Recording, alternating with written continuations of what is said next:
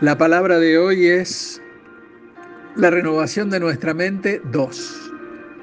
Eh, veíamos ayer en Romanos 12.2, no os conforméis a este siglo, sino transformaos por medio de la renovación de vuestro entendimiento para que comprobéis cuál sea la buena voluntad de Dios, agradable y perfecta. ¿Mm?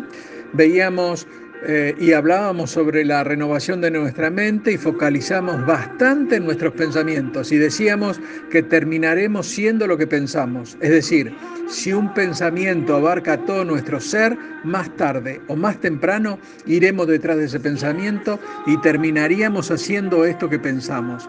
Pero dábamos como importante que este podía ser un punto de encuentro con Dios. Es decir, a nivel de pensamientos y que sería un logro para nosotros que exista una sinapsis entre nuestros pensamientos y los pensamientos de Dios. Trataremos de ver hoy no como complemento, pero sí a nivel práctico de qué hablamos con la renovación de nuestra mente. Veremos tres pasos que debemos seguir para renovar nuestra mente. Primero, pasar de una actitud de pensamiento negativa a una actitud positiva.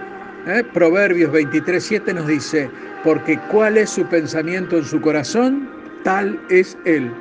Nosotros ya sabemos que un pensamiento provoca una acción. Una acción repetida produce un hábito y un conjunto de hábitos definen una persona.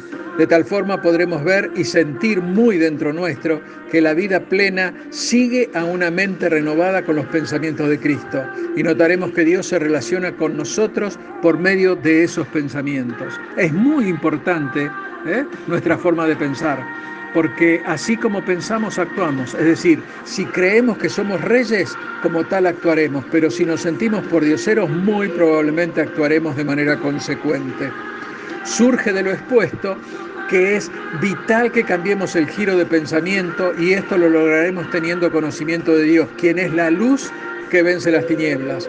Debemos conocer su palabra, la cual nos dará alimento para el alma y, está llena de pensamientos positivos. Con este bagaje de conocimiento solo nos queda vivir una, una vida plena y siempre en positivo.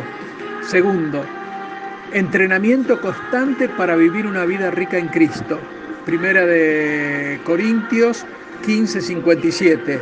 Más gracias sean dadas a Dios que nos da la victoria por medio de nuestro Señor Jesucristo.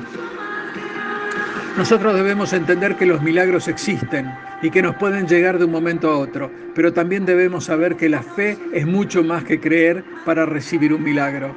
Si limitamos nuestra concepción de la fe a la seguridad para obtener lo que deseamos o necesitamos, nos estamos perdiendo de su rica y variada realidad.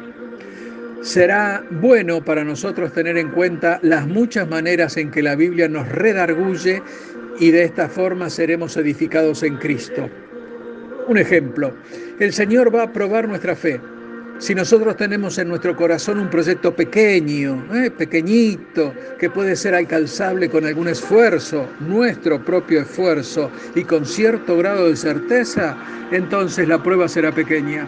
Pero si por el contrario tenemos en nuestro corazón un gran proyecto, inalcanzable para nosotros con nuestras fuerzas y los ponemos en las manos de Dios, entonces, ¿eh?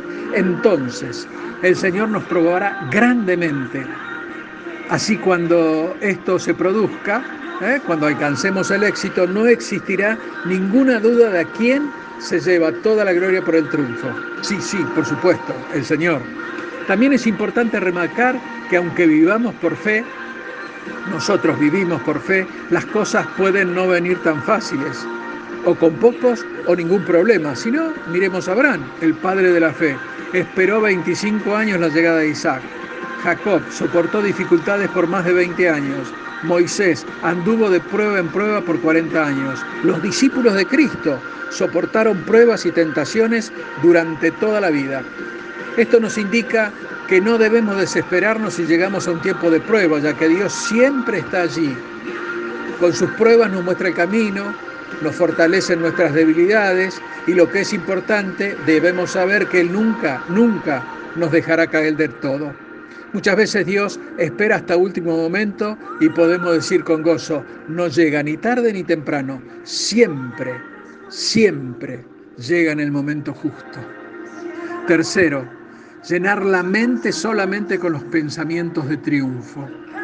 Proverbios 21:31 dice, se prepara el caballo para el día de la batalla, pero la victoria es del Señor. O sea, nosotros debemos prepararnos. O sea, no quiere decir que nos sentamos, nos recostamos y decimos, ah, ahí viene la victoria. No, no, no, no. No, se prepara el caballo para el día de la batalla, pero la victoria es del Señor. Si nosotros estamos abrazados del Señor, la victoria va a venir. Debemos llenar nuestra mente con la conciencia de victoria y esa conciencia debe ser abundante, rebosante. Si estos son los pensamientos que recibimos de Dios, seguramente viviremos de victoria en victoria. Vuelvo a repetir, de victoria en victoria. Dios es nuestra ayuda, Dios es nuestra abundancia, Dios es nuestro triunfo, Dios es nuestra victoria. ¿eh? Por lo tanto, debemos aunar nuestro pensamiento al pensamiento del Señor. Pero para esto debemos conocer su palabra, estudiar la Biblia para alimentar nuestra mente y cambiar por completo todo el orden de nuestros pensamientos, es decir, renovar totalmente nuestra vida de pensamiento. Si llenamos nuestro pensamiento con la palabra de Dios, entonces Él podrá fluir libremente a través de nuestra vida y hacer grandes cosas para su gloria y su honra. Dios te bendice. Amen.